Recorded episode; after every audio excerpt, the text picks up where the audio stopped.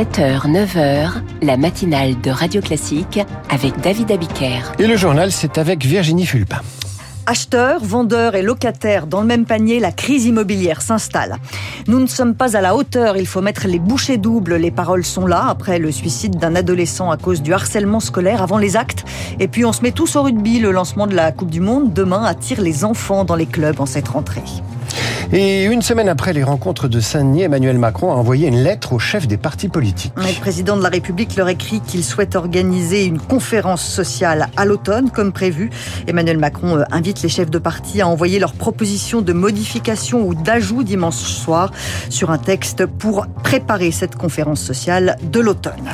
L'INSEE publie ce matin son indice du prix des logements. Un indice très attendu dans une période de crise immobilière. Vendre, acheter ou louer un appartement est quasiment mission impossible en cette rentrée. Les taux d'intérêt records bloquent les acquéreurs. Les vendeurs sont découragés par les prix en baisse. Résultat, le nombre de transactions chute, moins 20% par rapport à l'an dernier. Le comparateur Meilleurs Agents a fait le calcul. Dans les agences immobilières, la crise se ressent. Reportage de Zoé Pallier dans une agence Century 21 du 16e arrondissement de Paris. En plus de 10 ans d'exercice, Sophie, agente immobilière, n'avait jamais autant peiné à remplir son emploi du temps. Là, vous voyez, sur une, une semaine, j'ai trois rendez-vous de visite de vente, donc ce qui est assez mince. Une période normale, ça peut être 10, 15 visites. Les taux de crédit passés de 1 à 4% freinent les projets d'achat. Dans le registre de David Mselem, le directeur de l'agence, les annonces ne trouvent pas preneur. Ce propriétaire, par exemple, qui a un appartement de 110 mètres carrés, on a démarré 1 million et on a effectué deux baisses successives qui fait qu'on arrive aujourd'hui à 1 million 100. Et là, ça fait combien de temps que cette annonce est en ligne? 5 mois. Nous, on essaye de faire baisser les prix, sauf que comme ils partent de très haut par rapport au prix du marché actuel, il y a toujours un petit train de retard. La crise touche surtout les primo-accédants sans gros apports financiers. Ils sont contraints de rester dans leur logement en location, ce qui paralyse un peu plus un marché déjà saturé. Dites-moi, vous recherchez quoi exactement? Alors, location, minimum 40 mètres carrés. Et mon budget, c'est 2000.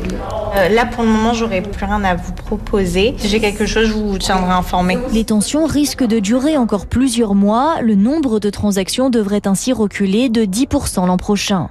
Le reportage de Zoé Pallier pour Radio Classique. Les Jeux Olympiques et Paralympiques de Paris auront lieu dans moins d'un an, je ne vous apprends rien, et on pense déjà à l'héritage que vont laisser ces Jeux dans la ville, dans ses infrastructures.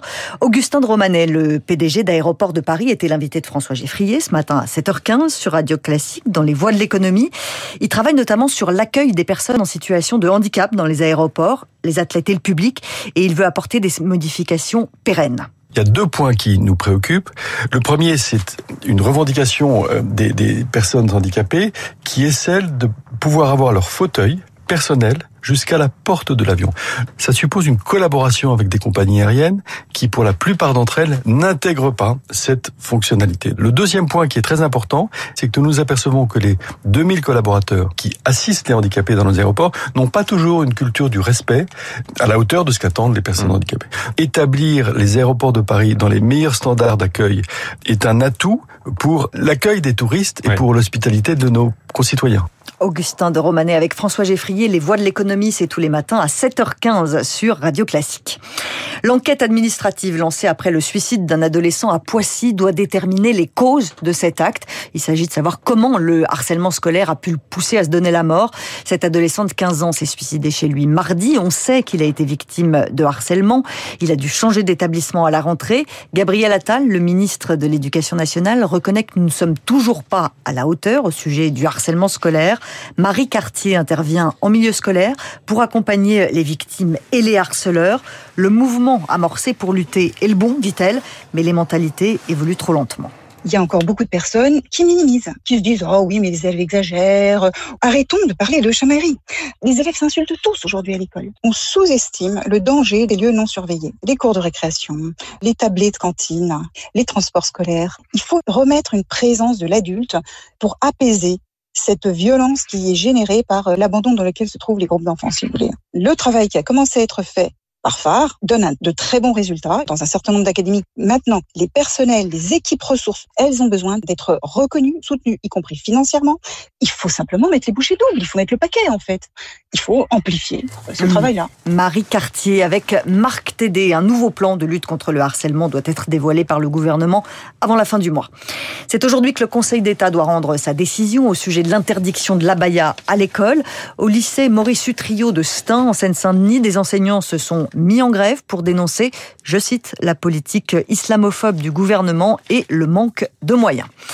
Les États-Unis vont fournir des munitions controversées à l'Ukraine, des munitions à l'uranium appauvri. Elles sont controversées en raison des risques toxiques pour les militaires et la population. Le secrétaire d'État américain Anthony Blinken a annoncé une nouvelle aide américaine à l'Ukraine d'environ un milliard de dollars. L'effervescence commence à monter à la veille de la Coupe du Monde de rugby. Une Coupe du Monde en France, avec le 15 de France parmi les favoris, et un match d'ouverture entre les Bleus et les All Blacks demain soir, ça fait beaucoup de raisons de s'enthousiasmer.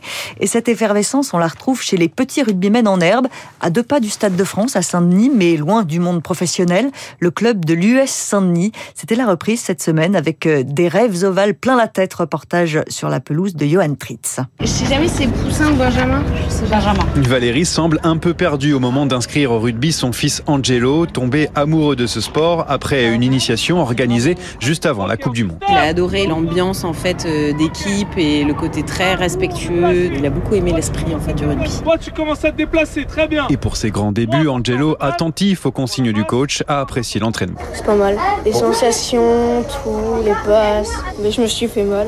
Et comme lui, ils sont nombreux à avoir succombé au ballon ovale cette année, constate Sabrina, secrétaire de l'US Saint-Denis. En fait, il y a eu plus de demandes de licence, plus de demandes d'inscription. C'est un bon début de saison. Un effet Coupe du Monde qui se voit et s'entend sur le terrain, explique Benjamin, l'entraîneur. Pour l'instant, ils ont que ça à la bouche, ils ont hâte de voir ça. Et si ces jeunes du club en parlent aussi, c'est qu'ils ont été invités en tribune pour voir le premier match contre la Nouvelle-Zélande et ils sont tous très enthousiastes. Moi, je suis content. Moi aussi, c'est la première euh, Coupe du Monde que je vois en réel. C'est pas raté, c'est pas raté. C'est classique des pays. Et quand on leur demande qui va gagner sous leurs yeux, c'est la même réponse. La France, oui. Ils sont forts. Il y a Antoine Dupont et tout. Moi, je dis la France 23-12. En espérant qu'ils aient raison. Verdict demain soir. Je regardais de A à Z. Il connaît rien, lui. France, Nouvelle-Zélande au Stade de France. Il y en a d'autres hein, qui n'y connaissent rien. hein. Moi, le premier. Bah, demain, 21h15, pour regarder tout ça, David. Et puis, Carlos Alcaraz est en demi-finale de l'US Open de tennis.